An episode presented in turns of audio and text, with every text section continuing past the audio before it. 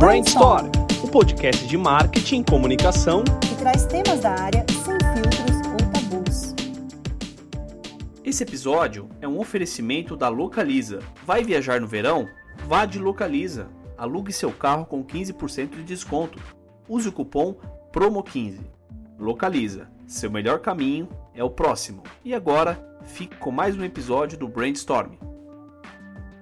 Olá pessoal, sejam todos muito bem-vindos ao Brainstorm. Eu sou o Diego, você já me conhece, e aqui comigo a Carol Seviciuk. Ela é diretora de transformação digital da Nestlé, uma marca que vocês conhecem, e hoje a gente vai falar muito sobre a carreira dela no Brasil, fora do Brasil, vai explorar quais são os, o, enfim, o, os bastidores dessa construção de carreira incrível e super inspiradora, e vamos falar também sobre um projeto social junto com a Gerando Falcões, que está na mídia há poucos dias e eu quero saber como foi a construção desse projeto incrível com a Carol. Mas antes de qualquer coisa, Carol, seja muito bem-vinda ao Brainstorm. Obrigada, Diego, pelo convite. Obrigada por poder trocar essa experiência com você, com vocês. Muito, muito legal. Carol, antes da gente começar a explorar muito da sua carreira e essa transformação digital que você tem feito na Nestlé aqui no Brasil, eu queria voltar alguns capítulos atrás nessa história. Você teve uma carreira muito legal fora do Brasil. Como foi a construção dessa carreira fora? Sempre foi um sonho seu trabalhar fora do Brasil? Sim, Diego, sempre foi um sonho e o mais bacana sempre foi um sonho meu e do meu marido, né? Então Legal. a gente sabe o quão, quão, quão, importante essa, essa carreira andar junto com né, o pessoal e o profissional. Então sim, sempre foi um sonho e o mais bacana também é, essa minha oportunidade de trabalhar fora do Brasil, ela veio das empresas que eu já trabalhava aqui no Brasil. Então, a primeira oportunidade que, que teve foi quando. E é legal fazer esse, é, essa retrospectiva, né? Porque a minha primeira oportunidade de trabalhar fora foi justamente quando meu marido entrou no MBA. Né? Então, meu marido entrou no MBA, a gente estava para casar e eu falei, e agora? Eu estava com uma carreira bem bacana e com muito aprendizado dentro da BRF, da Sadia na época. E aí eu tive uma conversa e falei: eu quero continuar, eu quero trabalhar, só que eu tenho essa situação incrível que aconteceu com meu marido. E foi muito importante, porque a gente chegou num denominador comum para os dois lados, tanto para a empresa quanto para a gente, e eu consegui manter a minha carreira enquanto é, meu marido fazia o MBA e aí a gente conseguiu depois voltar para o Brasil e aí eu continuei na, na BRF, na Sadia durante um tempo e depois eu fui galgar outras empresas. E na, e na Nestlé é, também foi muito bacana, porque quando eu fui é, para uma missão dentro da SBU de confectionery, que a gente chama, que é chocolates e biscoitos, é, aí foi a vez do meu marido me acompanhar. Né? Então eu fui para lá, é, eu passei um tempo lá trabalhando na Suíça e foi também muito bacana, porque a empresa onde o André, meu marido, trabalha, trabalhava, ela também olhou e falou: puxa, legal essa oportunidade para tua esposa, uh, vamos tentar fazer uma combinação, né? Vamos então, você, é, ele ia todo mês me visitar, ele acabou não morando legal. comigo lá o tempo inteiro e eu continuei trabalhando de lá e ele aqui do Brasil e a gente tinha esse commute, né, dessa ida e vinda. Então, é, foi muito importante, né, porque a gente conseguiu colocar e a gente conseguiu conciliar, né, é, essas duas, é, esses dois sonhos que a gente tinha, né, ele de fazer o MBA, eu de trabalhar fora, a gente ter essa vivência como casal, como família fora. Então, foi muito importante para gente, pessoalmente e profissionalmente. Nossa, que legal, assim. E, e, o pessoal não imagina, né? Porque são coisas que, que, que ninguém enxerga, né? O quanto, quando você é expatriado para trabalhar em outro país, mas isso também tem uma coisa de estrutura familiar, que você, Sim. enfim, tem temas ali de, de, enfim, mudança, uma logística super complexa e tal, é muito legal você compartilhar isso com a gente. Eu queria pegar um ponto e, e ainda aprofundando nessa sua experiência internacional, é, o, o, mercado de bens de consumo no Brasil, ele conhecidamente é um mercado muito atípico, não só pela cultura, pelo idioma, pela língua que a gente fala. Existem vários Brasis dentro do próprio Brasil. Como foi trabalhar numa empresa de bens de consumo em outro país? Né? É, você sentiu muita mudança cultural? Sim, sim. É...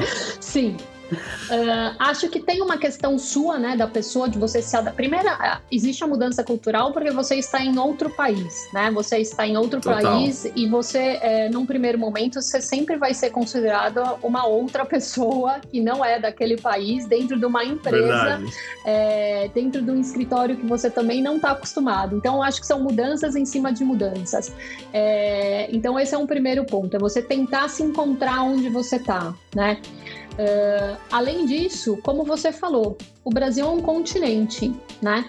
É, e a gente tem é, uma peculiaridade importante, né? Que para você cruzar o Brasil, muitas vezes você demora mais que quatro horas. Na Europa, em é quatro é horas, você tá. Enfim. Você até... rola a Europa inteira, quase. Exato, exatamente. até fora da Europa você está, né? Em quatro horas. É. é então, eu acho que sim, foi teve uma mudança é, e mais do que a questão cultural, Diego, para mim o que foi importante foi uma questão de mudar uma chavinha. Eu lembro muito bem de uma, da, do meu último dia é, antes de eu, de eu ir para a Suíça. É, eu estava num projeto da marca Galac, né, uma marca que a gente tem infantil. E aí eu lembro que a gente estava numa decisão de portfólio. E naquele momento a gente tomou a decisão de não lançar enfim, um portfólio sobre a marca Galac. É, e a gente falou, beleza, não vamos lançar nos próximos é, X meses. E aí eu lembro que eu tava. Era na semana que eu tava me despedindo da operação do Brasil. Aí na semana seguinte eu tava na Suíça. Na semana seguinte eu entrei numa reunião e a gente estava discutindo sobre o portfólio da marca Galac. E que a gente iria enfim, o como que a gente iria estender a marca ou não. Eu falei, gente, mas eu acabei de quase engavetar um projeto é disso é e agora a gente está falando. Então, assim, a mudança foi importante, né? Porque uma coisa é você estar tá aqui na operação, né, de um país que é um continente, você está ali na operação, vendendo o produto, vendo o teu produto na gôndola, você sentindo o consumidor com o pulso lá, você saindo com o vendedor, saindo com o promotor, né, indo na fábrica, vendo a produção. E aí você vai para uma Strategic Business Unit, que só pelo nome você já, né, você fala, nossa, o que é isso? E aí você vai falar, ok, eu vou ser responsável, eu vou ajudar a desenhar ou redesenhar ou evoluir a estratégia que a gente tem das nossas marcas de chocolate mas a operação tá ali, né? É verdade. A operação tá Não. ali. Então, eu lembro que às vezes, no, é, no, no início, eu me pegava vendo o relatório de vendas todos os dias do mercado brasileiro. Então, eu pedia para receber o relatório de vendas e falar assim: e aí, como é que estão as vendas do produto? Como é que está a venda de caixa de especialidade? Porque é esse shift que a gente faz, né? Quando a gente sai de uma operação de um mercado e vai para uma unidade mais estratégica. Estratégica. Nossa, que, que shift interessante mesmo. E, e profissionalmente para você, o, o, o, que, que, o que, que te trouxe de bagagem essa vivência internacional? Você sente que teve um trade-off aí, uma outra Carol voltou para o Brasil depois dessas duas experiências? Certeza. Eu acho que, uh, primeiro, como você mesmo falou, né? Todas essas minhas mudanças foram impulsionadas ou foram pensadas junto com a minha família. Então, sim, é, é, é um processo, né? É um processo de transição, uhum. é um processo de muita conversa, tanto em casa quanto no escritório. Então, sim, a Carol que foi não foi a mesma que voltou. É, o que me proporcionou foi muita amplitude, né? Então, o que me proporcionou foi um olhar é, até ingênuo muitas vezes, de falar, nossa, tem isso aqui?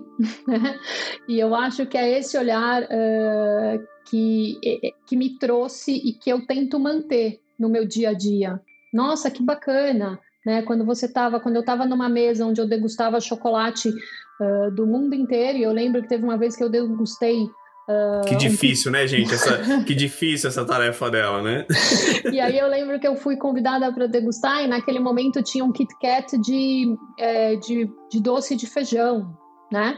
E eu falei, gente, Caramba. mas tem isso, né? E aí depois eu fui entender, depois de um tempo, quando eu tive a oportunidade de ir para o Japão, enfim, e falar, é super tradicional, né? É super importante ter esse Kit Kat naquele local por conta da cultura, né?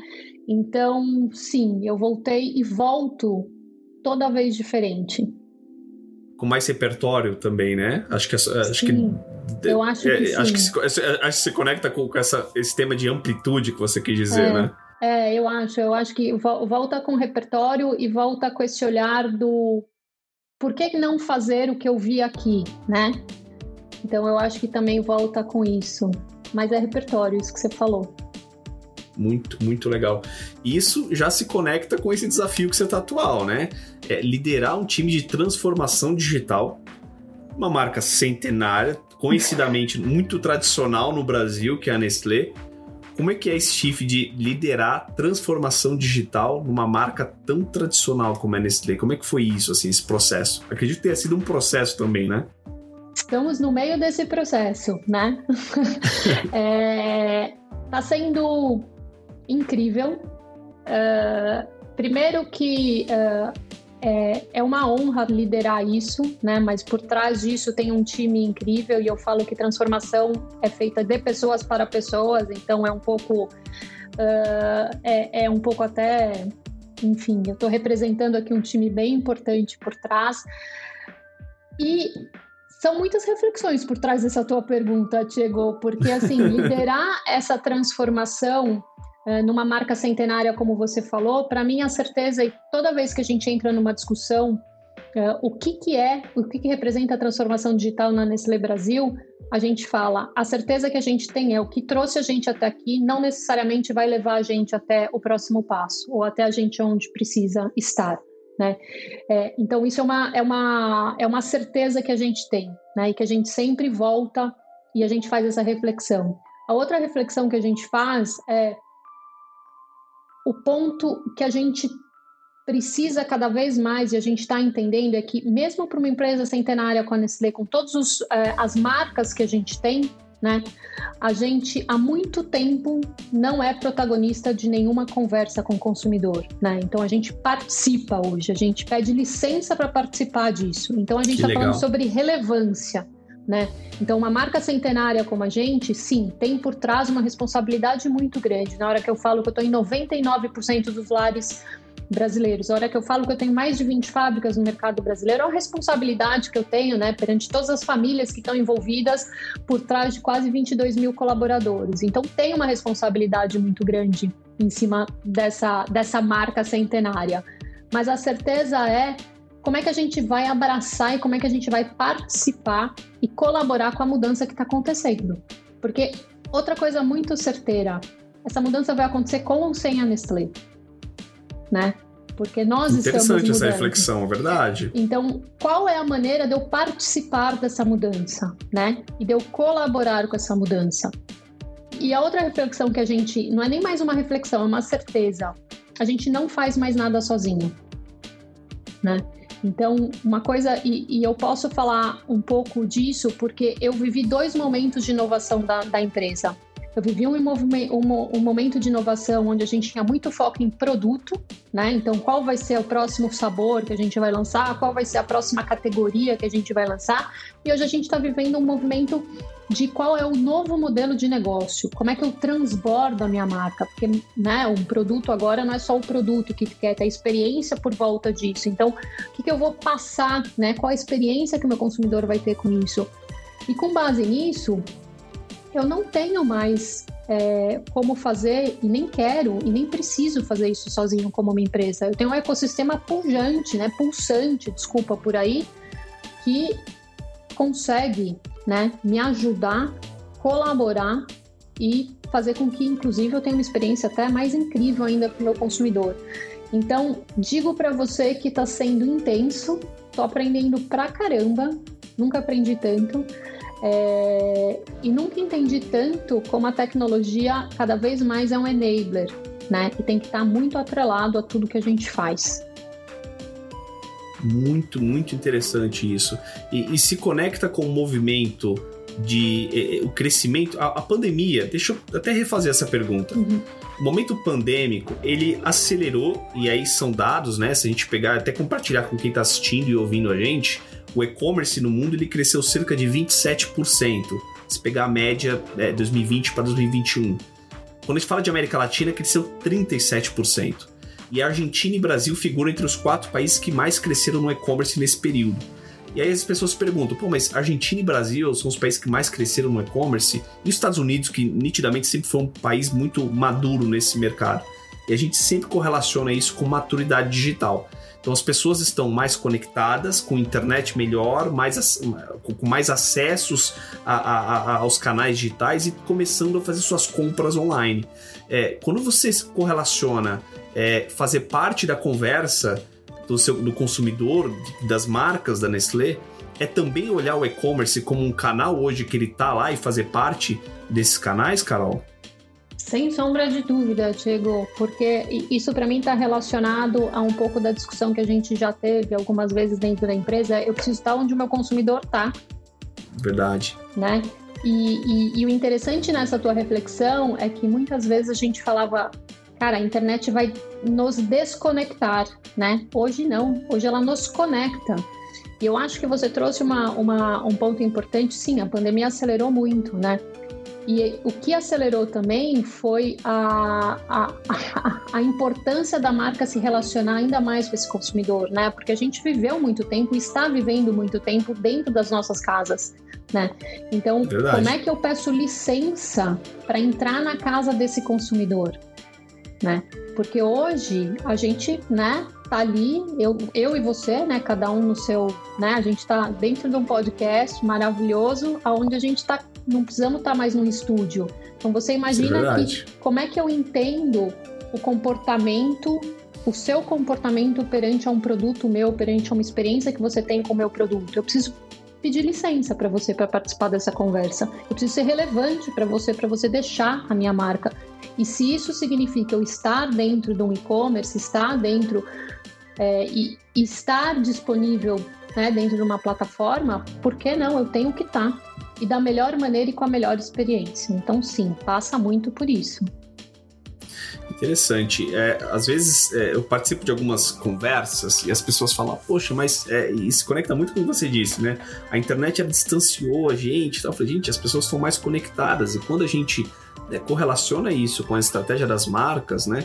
A, a internet, as redes sociais, é, os canais digitais é, colocaram na mão do consumidor uma voz que ele nunca teve. Isso muda muito a relação das marcas com os consumidores. Não sei se vocês concordam comigo, mas eu tenho a impressão de que a era que nós tínhamos de interrupção, né, as pessoas é, na frente de uma televisão consumindo um conteúdo, ela tinha que parar para ir para os comerciais, para consumir pílulas de 30 segundos, para depois voltar a consumir o conteúdo que ela tinha escolhido assistir. Isso acabou, né? As pessoas são multitelas hoje. Ela está assistindo Big Brother, ela está comentando no Twitter, ela está repostando alguma coisa no WhatsApp, ela está numa rede social, no Instagram, enfim. É, é, essa questão de ser multitelas faz com que as pessoas também elas, elas criem suas próprias conversas, sejam protagonistas suas próprias conversas. E aí está o desafio das marcas em fazer parte das conversas, não ser a protagonista da conversa, como ah. você disse no começo do nosso podcast. Eu acho que, que esse momento é muito interessante, né? Faz com que as marcas também reflitam sobre elas mesmas, né? Quem é o meu consumidor? Ele que é o protagonista da história. Eu tô aqui para ser parte da conversa dele, né? Exato. É como que eu crio, como que eu sou relevante, né? Ele... Como que eu sou relevante, exato. Exato. E, e uma Nestlé que está em 99% dos lares brasileiros, pessoal, olha esse dado.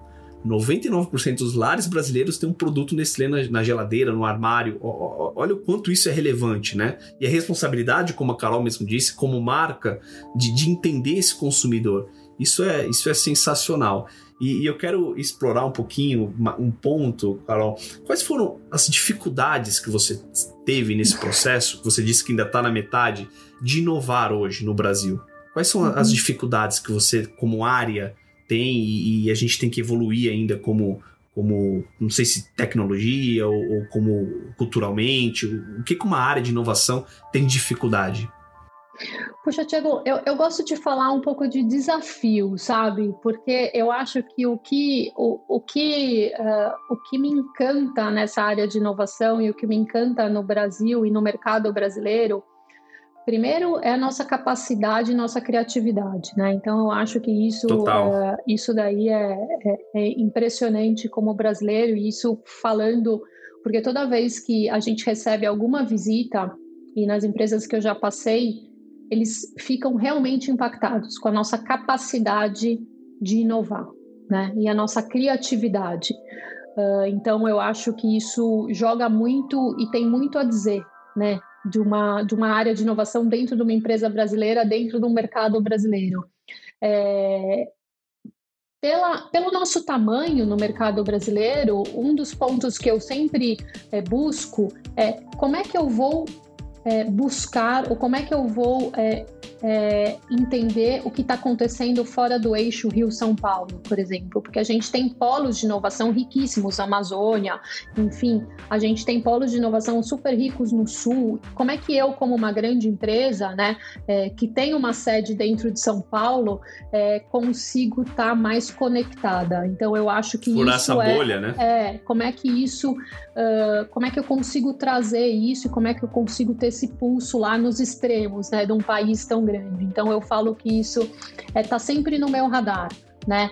É, e aí, com isso, trazer parceiros. Por isso que eu comentei, não, não preciso fazer tudo sozinha, né? Como uma grande empresa. Eu tenho que ter parceiros bons e parceiros uh, que, que, que, que dividam os mesmos princípios e valores, né? Então, esse é um ponto.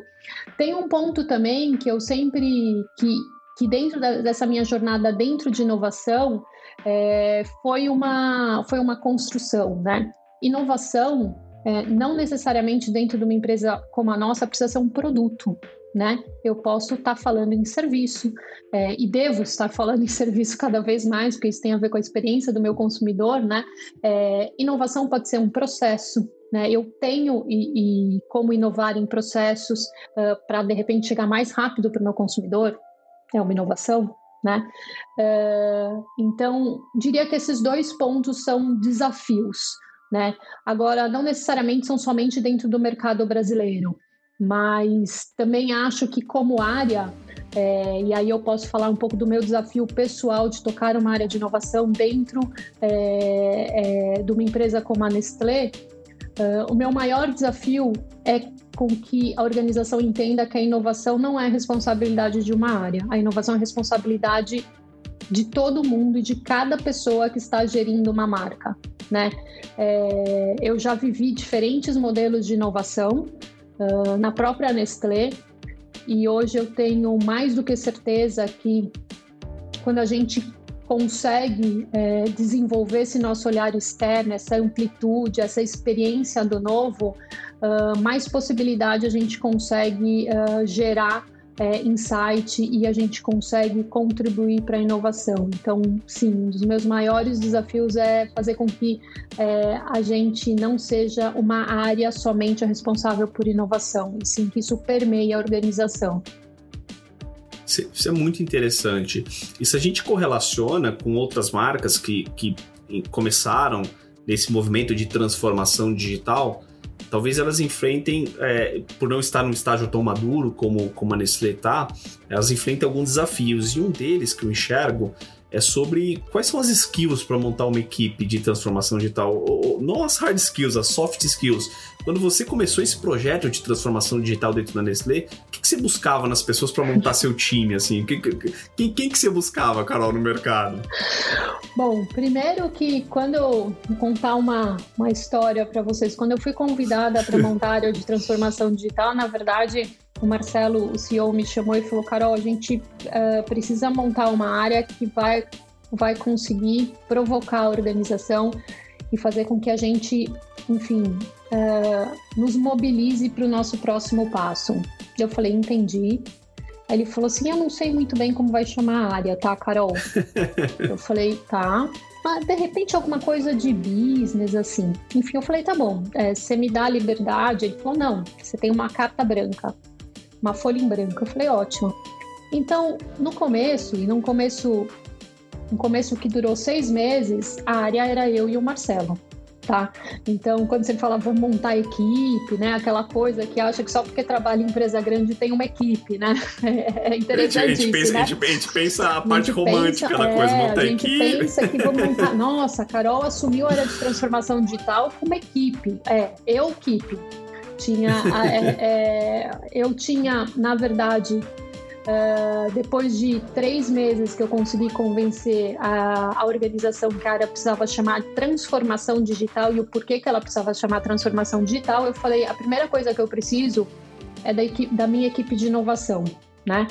Então eu puxei a equipe de inovação porque eu falei não dá para eu falar em transformar a companhia se a inovação não estiver plugada dentro dessa agenda. Total. Só que eu fiz o shift também, eu fiz uma evolução. Eu falei assim, eu não vou cuidar de inovação de produto, eu vou cuidar de inovação beyond product. Porque a inovação de produto tem que ficar, e a gente já estava num nível de maturidade importante, ela ficava dentro das unidades de negócio. Então, esse foi o meu primeiro ponto. Então, trazendo o pessoal de inovação, eu consegui um respiro para falar what is next. E aí, Diego, eu fiz uma coisa que foi me cercar de parceiros que me provocassem e falassem, Carol, o que, é a área de transformação digital? Qual é a missão? Qual é a visão da área de transformação digital da Nestlé? E aí a gente foi evoluindo a área. Uh, então, hoje a gente tem, eu comecei então com a área de inovação, depois eu é, acabei absorvendo a área de vendas digitais, Uh, depois eu decidi montar uma área, uma vertical de dados. Então eu tenho um, um, um, Data Lab junto comigo, onde ele é responsável por arquitetura, por produção de, de produtos digitais, etc. E há um ano e pouco eu absorvi a área de IT, de tecnologia da companhia. Uh, então as coisas foram uh, caminhando, Chego, numa, numa, numa, numa velocidade Uh, que você fala assim, puxa, a Carol começou com uma pessoa, hoje ela tem 270 pessoas na equipe uh, em menos de três anos, porque a gente foi entendendo e a gente foi, uh, foi priorizando os projetos e a evolução da área, tá? Como transformação digital. Então, digo para você que foi intenso e continua, e está em transformação, constante transformação. Nossa, animal. E eu vi, acho, putz, deve fazer alguns meses atrás, uma entrevista sua é, e você falando da experiência que você teve na China. Acho que você estava falando sobre quando você foi, você foi buscar benchmarks e tal. Foi para isso mesmo? Como foi esse, esses benchmarks externos para trazer insumos para montagem na área assim? Como foi a China nesse processo? Eu fui para a China três vezes, Diego. Eu fui duas vezes presencial e uma vez virtual. Né? E, foi, e, eu, e, eu, e eu falo virtual porque foi incrível. Uh, bom, a China, é, eu estava as duas vezes realmente eu fui para entender o que estava acontecendo lá e, e, e, entender o que era essa tal de transformação. E na verdade não é nem transformação, né? Porque a China per se, enfim, borbulha isso, o digital. Uh, mas digo para você que foi importante a última vez que foi a, a, a, visita virtual que a gente fez. Então a gente fez uma visita virtual com a diretoria inteira uh, e alguns uh, e alguns, umas, alguns outros colaboradores. E para mim foi muito emblemático isso, né? Uh, primeiro porque a princípio a gente iria uh, fazer a viagem em loco e foi um mês antes da pandemia estourar. Uh, e aí a gente decidiu mudar tudo para o virtual. E para mim, uh, conseguir passar parte para os meus colegas da transformação e mais do que a transformação, né, da evolução e do uh, e do que está acontecendo agora lá foi extremamente importante. Por quê? Porque me facilitou e, e me colocou um pouco mais à frente de mostrar para eles o porquê o, a jornada para a cloud é importante, o porquê que uma jornada para o 5G é mais importante. Quando eu estou falando de multicanalidade, né, e quando eu estou falando de conectividade, é, o porquê que é importante, enfim. Então, é, a parte de empreendedorismo na China é incrível, né? E os universitários já saem, né, com já saem com, com, com, um investimento bem importante, com uma aceleração bem importante dentro do próprio business, do próprio negócio, porque é assim que gira a economia ali. Então, isso também foi muito bacana. É, enfim, então foi sim e é. E quem tiver a, a, possibilidade, entendo que é um lugar bem privilegiado esse, uh, vale também a pena fazer essa visita virtual eu tenho certeza que a internet está cheia de, de, de possibilidades aí. Muito legal, muito legal mesmo. E, e eu, Carol, a gente falou no comecinho, na introdução, de um projeto social sensacional que tá, enfim, vocês lançaram há pouquíssimos dias agora no mercado com o Gerando Falcões. Inclusive eu andei por, por São Paulo, ali na Faria Lima, eu fui impactado por off-home, algumas coisas bem legais. Como que foi a concepção de um produto social? É assim, assim que se fala? Né? Porque é muito novo, né? É, cara, é muito legal. Eu queria muito é, que você contasse pra gente os bastidores da construção de uma SKU nova que tem um cunho tão bacana e tão de alto impacto. Uhum. Ó, vou contar em primeira mão, Diego, para vocês. em primeira mão, tá vendo? Olha, brainstorm é, é, saindo na, na, nas trincheiras aqui da, das notícias do marketing brasileiro. Vamos Exato. lá.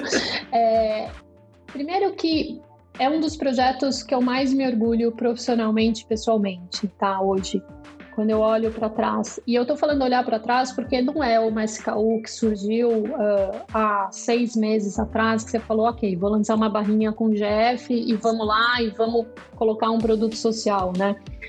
Uh, a gente está quatro anos curando isso, né? A gente está quatro anos entendendo uh, qual é o impacto, primeiro que o GF tem qual é o impacto que a Nestlé, junto com essa potência do GF, poderia provocar. E eu estou falando poderia porque a primeira iniciativa que a gente teve quando a gente conheceu um pouco mais o Edu, conhecemos um pouco mais o GF, a gente foi em loco. Saiu um ônibus da Nestlé com a diretoria e a gente foi ali, lá em Poá, a gente foi entender o trabalho do Gerando Falcões.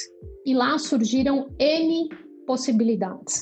Mas uma das coisas que a gente saiu de lá é que a gente precisava ter alguma coisa além de filantropia, né?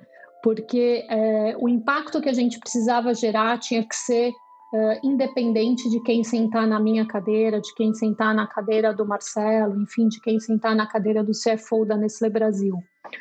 É, e a gente foi junto com o GF, e é isso que tá a beleza, sabe, Diego? Não foi é, olha, a Nestlé está aqui assinando um cheque e eu te entrego esse cheque. Não, a gente entendeu três pilares. Um de empregabilidade, então como que a Nestlé poderia gerar impacto positivo para os jovens das comunidades, né? entendendo que a gente tem uma possibilidade, um dever uh, de, de né? E, e essas pessoas são as pessoas responsáveis e fazem parte dos 99% dos lares que têm o produto da Nestlé, né? Então, como é que eu é, faço e como é que eu coloco essas pessoas dentro da Nestlé, inclusive para provocar a Nestlé para qual é o próximo passo? Qual é o próximo produto que eu preciso? Qual é o próximo modelo de negócio? Qual é o papel da marca, né? Dentro dessa realidade. Então, esse é um passo importante. Então, a gente tem essa frente. Legal. É, a gente tem uma frente também que foi uma frente que saiu e que surgiu de uma reflexão uh, que a gente fez Uh, que foi dentro daquela cesta digital que o Edu lançou, né? Que, que uhum. e, e, também uh, de todo o pacote digital que o Edu colocou na mão uh, das comunidades, que eu fiz uma, uma, uma conversa com o meu time e falei, bacana, o pessoal tem acesso à internet, mas e os equipamentos? Né? O que, que a gente faz com os nossos equipamentos? Como é que eles têm esse acesso? Como é que eles vão estudar?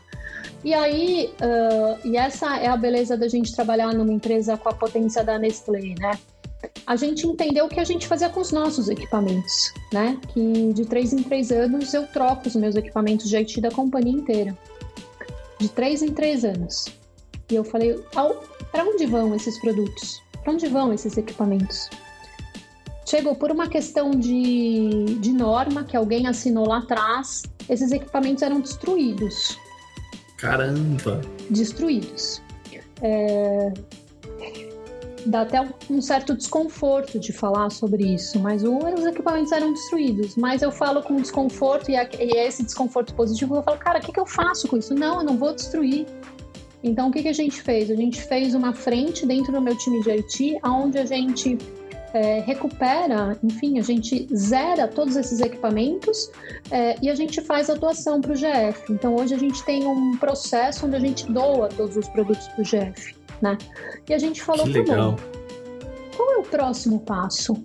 Né? Ah, o próximo passo é colocar uma comunicação do GF na caixa de especialidade. O próximo passo, a gente falou, vamos lançar um produto social. E qual que é o conceito do produto social? 100% do lucro é revertido para o GF a Nestlé não fica com nada, nada. É...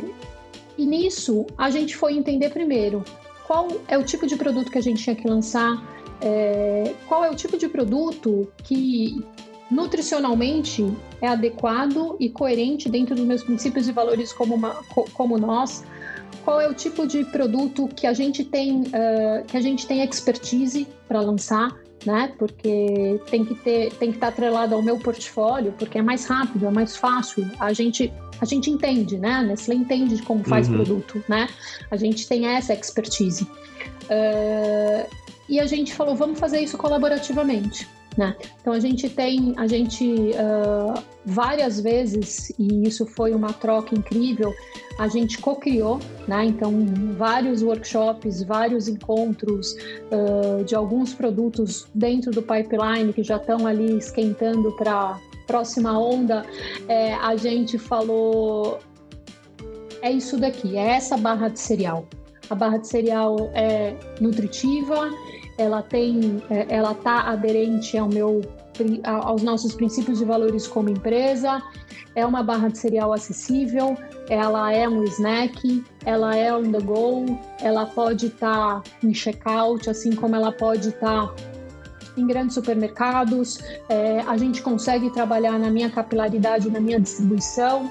Então a gente foi juntando o melhor dessas duas potências, que é a Nestlé e GF. Agora, claro, na hora que a gente coloca né, a companhia para pensar, olha, isso daqui é um produto que não vai dar lucro, né? É... A primeira coisa é. Desafiador. Como não vai dar lucro, Carol? Não, não vai dar lucro. Esse daqui não é um produto que vai dar lucro. Esse daqui é um produto que vai pagar o que ele custa. Ele vai pagar, ele vai se autopagar, mas tudo que vier Abaixo disso, na linha do PNL, a gente vai reverter para o GF. Abriu assim um mar de possibilidades. um mar de possibilidades. É, eles falam, entendi, Carol. É, e aí vieram. Uh, e o mais incrível nesse projeto, Diego, eu vou te contar. Que num primeiro momento, quando a gente fala é, e até agora a gente está é, entrando, é, vamos expandir a distribuição desse produto. Num primeiro momento as pessoas falam assim, não, mas vamos negociar. Eu falei, não tem negociação do preço do produto, porque você não está negociando comigo, você está negociando com o GF, com o Gerando Falcões.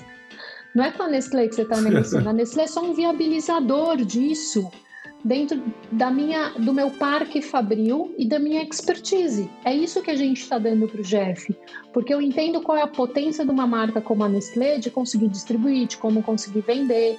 É, agora, foi uma construção, é fato. Foi uma construção que a gente fez junto com o CFO, foi uma construção que a gente fez junto com o meu grupo de aplicação, foi uma construção para aprovar uma embalagem, né? Porque você tem um Gerando Falcões e um Nestlé pequenininho, então eu também vou falar que foi uma construção e isso é fato, né? Que produto da Nestlé uhum. você tem isso.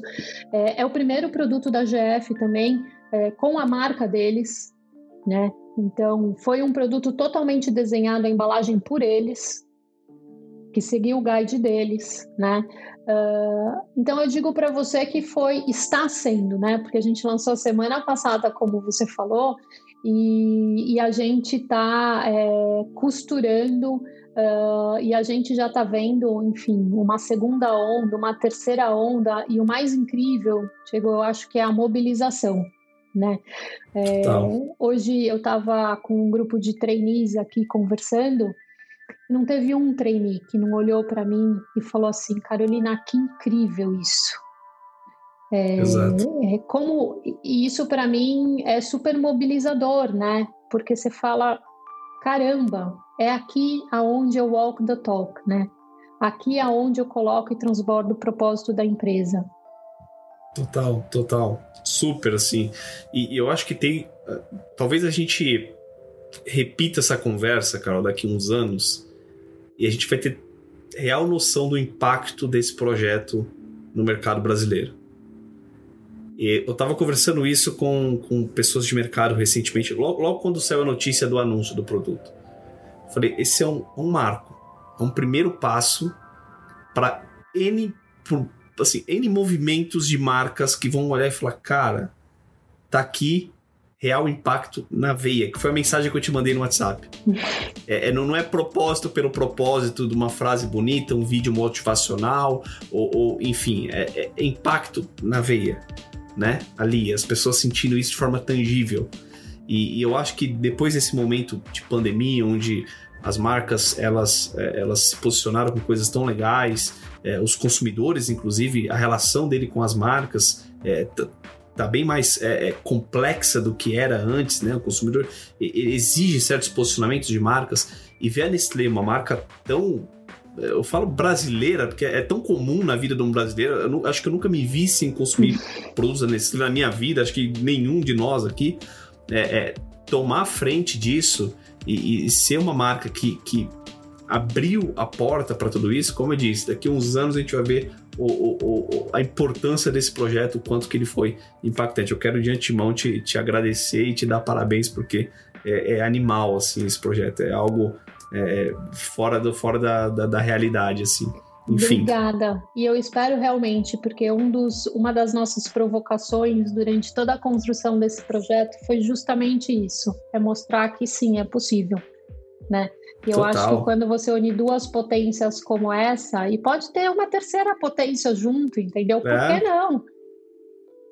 Exato, exato. Acho que é um movimento que provoca todas as marcas e, e, e todo o, mer o, mercado como um todo, né? É, eu, a gente está chegando no final do nosso podcast e eu quero fazer uma pergunta para você. Se você pudesse voltar no tempo, hum. é, 15 anos atrás, 10 anos atrás, e pudesse dar um conselho para aquela Carol lá no comecinho de carreira, o que você falaria para ela? Eu falaria: se preocupe menos. Se preocupe menos. Se preocupe menos. É, acho que, enfim, acho que o, o, o mundo hoje está é, com muito. Tem uma coisa, Diego, que eu é, a parte do se preocupar menos tem a ver com o que eu tô levando cada vez mais para minha vida. É um incômodo positivo, né?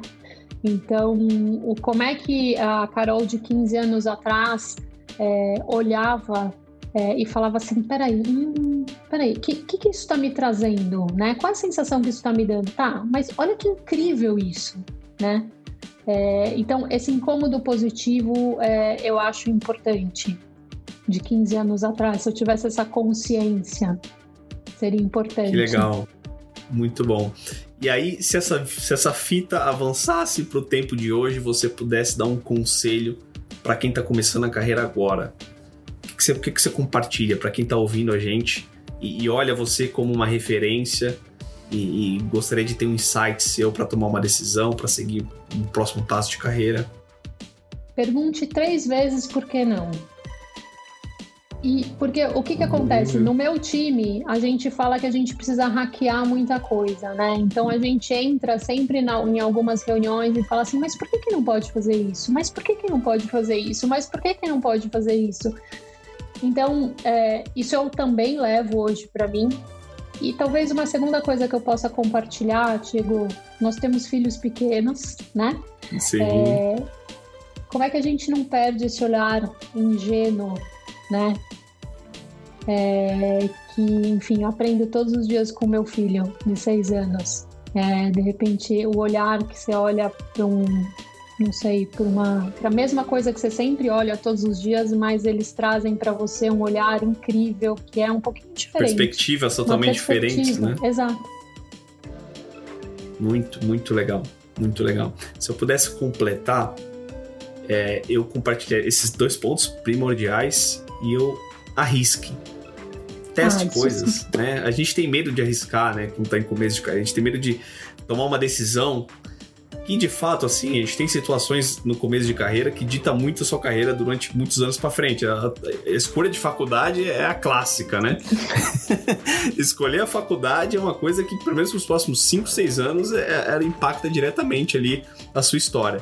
É, e não deveria ser. Mas se eu pudesse também compartilhar uma coisa, arrisque é, é, arrisque e teste coisas. Acho que a, a vida ela tá aí para que a gente experimente coisas diferentes, até a gente se encontrar, encontrar aquilo que, que, que mexa com a gente, que, enfim, dar aquele frio na barriga como a gente é, procura é sempre é, trazer para o nosso dia a dia. Enfim, chegamos no final do nosso podcast. Carol, quero te agradecer muito. Foi muito legal. Passamos pela sua carreira internacional, falamos da sua experiência é, no Brasil, o que, que você tem feito na área de transformação digital, quais são os desafios. Falamos do projeto com, com Gerando Falcões, esse produto incrível e tão inspirador. E agora essas dicas de carreiras. Então, acho que em 45 minutos aqui a gente passou por muita coisa. E é um episódio vai ficar na, na história do Brainstorm aqui. Muito obrigado. Imagina, obrigada a você. É, foi rápido, mas eu podia ficar aqui mais um tempão com você conversando. Foi ótimo poder dividir. É, e obrigada mais uma vez pelo convite. Ótimo, tamo junto. Galera, acompanhe a gente nas redes sociais, compartilhem, vocês possuem o nosso Instagram, tirem, façam stories, marcam a gente, coloca no LinkedIn. É muito importante levar esse tipo de conteúdo para mais pessoas, para que a gente crie esse círculo colaborativo que é um dos nossos propósitos aqui do nosso podcast, tá bom? Valeu, até a próxima, até o próximo episódio. Muito obrigado a todo mundo, inclusive a Carol. Tchau, tchau.